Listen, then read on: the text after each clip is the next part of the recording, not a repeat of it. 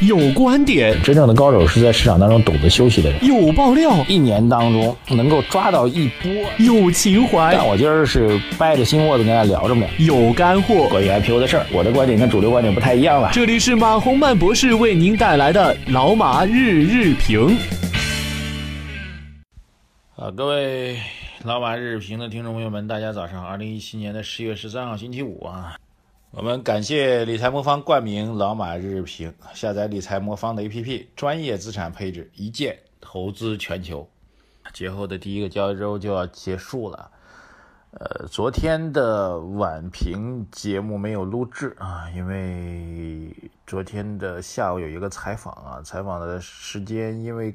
呃不可抗的因素啊，这个意料意外的过度的拖长。呃，导致最后实在是没有时间啊，因为晚上还有一些事情，所以就连在一起，就实在是没有时间录晚评啊，在此道歉。呃，如果要做晚评的话，那么昨天的市场盘面，其实我只想讲一点啊，那么整个盘面波澜不惊，啊，热点匮乏，这就是我们最近讲的鸡肋行情。呃，如果昨天看收盘点位的话，那几乎没有什么变化啊。但是昨天盘中其实有一点波的波折起伏的啊。昨天在午盘之后，其实指数曾经快速的跳水啊，然后在神秘力量的帮助之下，微型反转又拉起来了啊。神秘力量就是来自于我一直在讲的所谓的维稳的政策吧。这个如果说维稳啊，这个维护市场稳定这个说法在。盘面当中要得到体现的话，那昨天是一个非常经典的案例啊！当你敢快速跳水的时候，就迅速拉起来啊！这钢铁股啊等等，然后拉起来之后，但是也不让你大涨啊，还是在几乎在一个非常窄的位置来收盘啊！这就是所谓的维稳效应。所以昨天的市场的走势应该是未来一段时间，未来应该是接近两周的时间吧，整个市场的一个主要的表现的一个基调。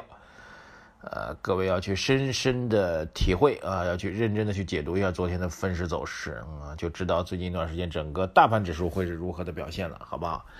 啊，所以非常重要啊。虽然昨天没点评，但是昨天的这个看似波澜不惊，但是波诡云谲的行情走势，其实是蛮重要的一个这个政策环境的一个表达，各位要认真的去体会一下。好，今天聊什么呢？聊一个我的好朋友啊，这个英国人胡润同志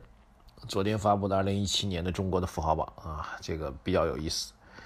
胡润呢，这个在之前呢，我们曾经做过，我和他啊曾经合作过一档八富豪的节目啊，就是把胡润富豪榜当中的富豪啊挨个给他拎出来讲啊，讲这些富豪是怎么发家的。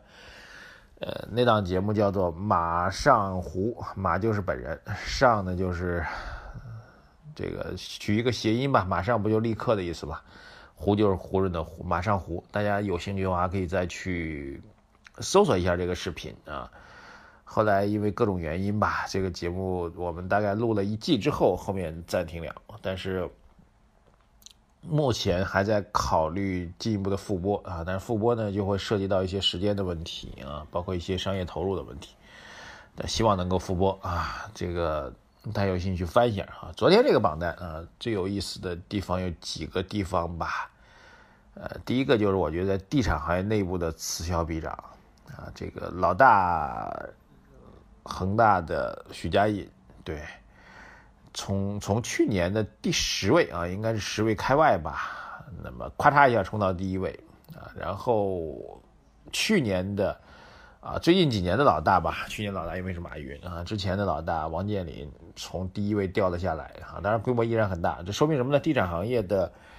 发展的变化排序依然是非常厉害的。但是王健林的这个排名的往后走，某种上来讲是他自己主动刻意而为，哈哈。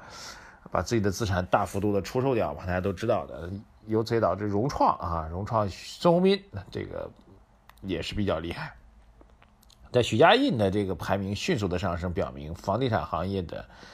呃所谓的排名的稳定程度，依然在既有的大的稳定格局，比如这个千亿啊，这个百亿啊等等，五百亿啊，在这种排名的基础上，还是会有一些变化的。那么，许家印的次序的变化主要来自于港股市场的股价的积蓄的股价的持续不断的上升，啊，这是我觉得是地产行业依然是在相对稳定的格局当中，依然会有比较大的变化。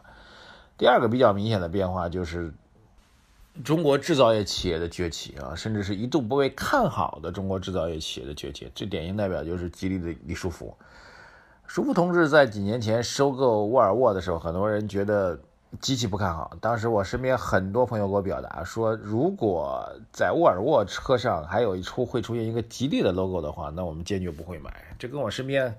很多人买了这个国产宝马，然后把那个华晨汽车四个字抠掉，几乎是同样一个道理啊。但是事实证明啊，这个。李书福同志或者吉利汽车买了沃尔沃之后，并不是毁了这个品牌，反而是让沃尔沃得到了新生啊！沃尔沃最近这几年出的新的车型，在技术研发方面啊，秉持了自己之前的安全性第一的这个优势啊，在此基础上安全性的进一步的强化，技术上的提升啊，其实是让沃尔沃的整个的市场影响力，反而在之前颇为老迈的这个品牌定位基础上焕发了新生。啊，在这基础上，这个李书福同志功不可没啊。李书福确实很厉害啊，因为他这个的确没什么文化啊。李书福是文化层次非常低的一个企业家，但是后面有没有进修，我们再说了啊。之前从发家的基础上来讲，确实没有什么文化。呃，他自己造的第一辆车就是买了一个地车模型，自己敲敲打打造出来的哈。但是没想到今天成就了中国。民族品牌的汽车的一个帝国，关键是在财富榜上排名如此之靠前啊。第三个跟大家聊的就是阿里系啊，阿里系的排名在整个全部的富豪榜，全球富豪榜当中大概有两千多人，好像是啊，两千六百多人。它是以二十亿为基础啊，到了二十亿以上就可以上富豪榜啊。那么阿里系是占了绝对的一个比重啊，但是昨天有个乌龙啊，这导致胡润同志昨天比较被动啊。因为他讲到蚂蚁金服的副总裁陈亮的资产达到三十四亿，但陈亮自己透过蚂蚁金服的官方的微信啊，然后做了一个否定，而且是调侃式的否定，我哪有三十四亿啊？有三十四亿我怎么跟家里人交代？我根本就没有啊！非常调侃的一个否定。当然，胡润第一时间做了个反馈，说我们是根据公开信息来做的相关的评估。这里要讲一个关于富豪榜当中的一个误区啊，这个包括很多老百姓都可能有误区啊。富豪榜当中的财富其实是一个账面财富。啊，它和你拿在手里可支配财富是完全是两个概念啊！包括富豪榜当中啊，我我比较熟悉的一些人，我曾经也跟他开玩笑，我说你现在是呃多少多少钱的富豪哥了，百亿富豪哥、三百亿富豪哥等等啊！我我曾经当面跟他调侃，他说：“哎，这个只不过是说说而已啊！虽然根据你个人持有的股票数量，然后乘以你的股票的价格，的确可以得出来所谓你的财富。他说这财富第一你根本变现不了。”啊，为什么呢？有可能有减持方面的限制。第二个，当你想把它变现的时候，你的股价早已经跌得一塌糊涂了。比如我的百亿富豪哥，我是某上市公司老板，然后我要把这一百亿，现在一百亿的市值的股票全部卖掉的话，这股票估计已经缩了一半了。那我可能只能变现个五十亿，甚至不到五十亿。这就是所谓对富豪的一个错误的理解。真实能变现到自己手里的钱，其实很多富豪都开玩笑跟我说，他说其实我每个月的工资很少，我可能还没有我的高管多。对，因为很多的老板为了激励自己的员工，给自己开的工资很低啊，甚至一个月只拿一块钱象征性的工资都真的是有的啊，所以他们的富豪，这个财富，你外界评价，根据他的市值来评价，和他真实能够支配的财富之间，我觉得是一个比较大的反差，这是一个常识上的谬误。最后再讲一点，这次的排行榜当中第一次出现了九零后，但是是白手起家九零后，以前有没有九零后登上的？有的。啊，但是他们很多是继承了祖辈的资产，所以白手起家的九零后这次第一次登上了胡润的富豪榜，那就是来自 OFO 的创始人戴维啊，好像是二十几个亿吧。这确实意味着中国对于年轻人来说，依然还是一个实现梦想和财富梦想的一个时代。白手起家和继承继承资产是完全不同的，我们更看重的是这种能够白手起家的年轻人带来的活力，好吧？总结一下这次富豪榜啊，地产行业依然，地产和 IT 依然是产生富豪最多的领域。那么各位可以去思考一下有没有机会啊。然后对于白手起家的人来说，依然有机会，但是这个机会会越来越压力会越来越大，难度会越来越大。还有大家对富豪的理解，不要从账面去理解为他个人的财富，富豪的财富和他个人可支配的财富是截然不同的概念。